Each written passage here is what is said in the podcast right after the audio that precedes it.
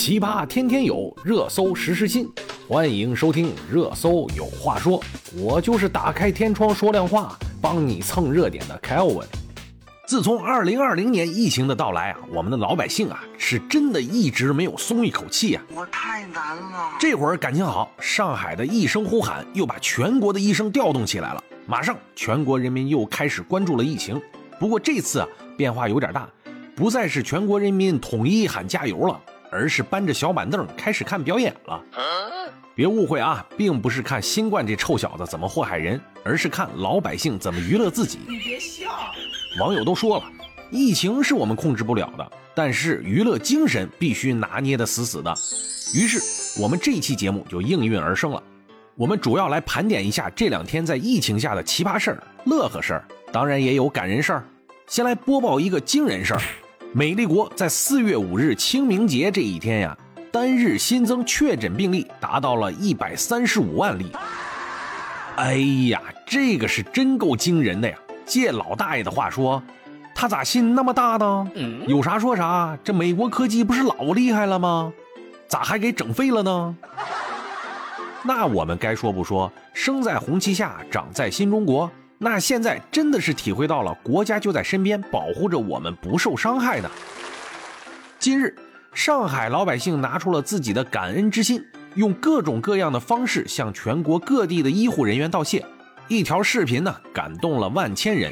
视频中，江苏援沪医疗队在晚上完成了核酸检测，离开社区的路上，发现社区所有的居民啊，都在阳台上齐声呼喊：“谢谢你们！”并响起了绵延不断的掌声。居民们挥舞着手机，仿佛无数的聚光灯在照耀着这群最美丽的人踏上红毯。来自全国十五个省份派出了医务人员三万八千多人支援上海，确实也是给上海一个大大的考验。这不也有出岔子的时候？大水冲龙王庙的事儿，这也就来了。有一则视频中啊，一位医护人员大倒苦水，说一天没有吃饭，加班加点到晚上做核酸检测，现在要回医院值班。但是呢，社区的志愿者同志啊，因为发现社区并没有完成全部人员的核酸检测，就阻止了八名医务人员离开。我操，无情！嘿，结果视频上了热搜了，上海普金街道办事处就出面向医务人员道歉了。原来啊，来的八名医务人员都来自上海复旦大学附属医院的支援医生，确实啊，也是十分的尽力，一天没有吃饭。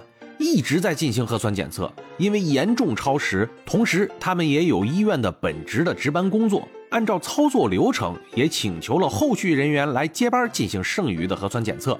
但是呢，社区的志愿者同志啊，他没有接到通知，尽职尽责的志愿者同志就觉得这个工作大家要做完呀，既然都已经来援助了，那就好人要做到底呀。结果可能大家也都是太累了，吵了几句。其实啊，本不是什么大事嘛。解释清楚就好了，小事一桩，小事一桩，大家都别往心里去。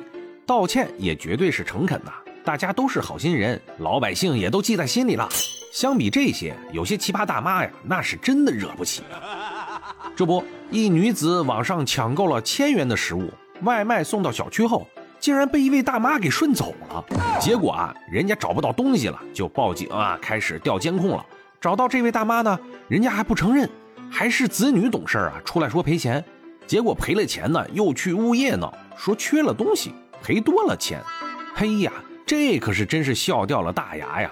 我要是这大妈一家人啊，我就悄悄的、偷偷的乐喽。这年头还能抢到这么多食物，那也是真不容易啊。人家不追究就算了，这下好，人家失主说了，等着报警解决吧。一千元以上。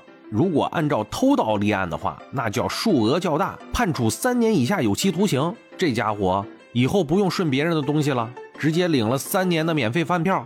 这个操作也是行云流水呀！真是人生无常，大肠包小肠。当然也有温情时刻，这不因为一个小区的风控，一家人没了经济收入，能活着就不错了，就更别提房贷了。所以就想求政府啊，看看能不能够中间调和一下。银行了解了情况以后呢，马上同意缓交半年房贷。对嘛，特殊时期特殊处理，我们呀要给这波操作点个赞。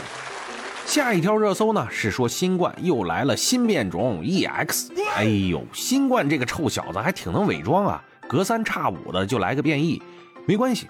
也有一条消息，不知道会不会对新冠有帮助，那就是人类首次破译了完整的人类基因组，这就意味着解开了人体的奥秘啊，打开了潘多拉的盒子，可以解决各种谜团了。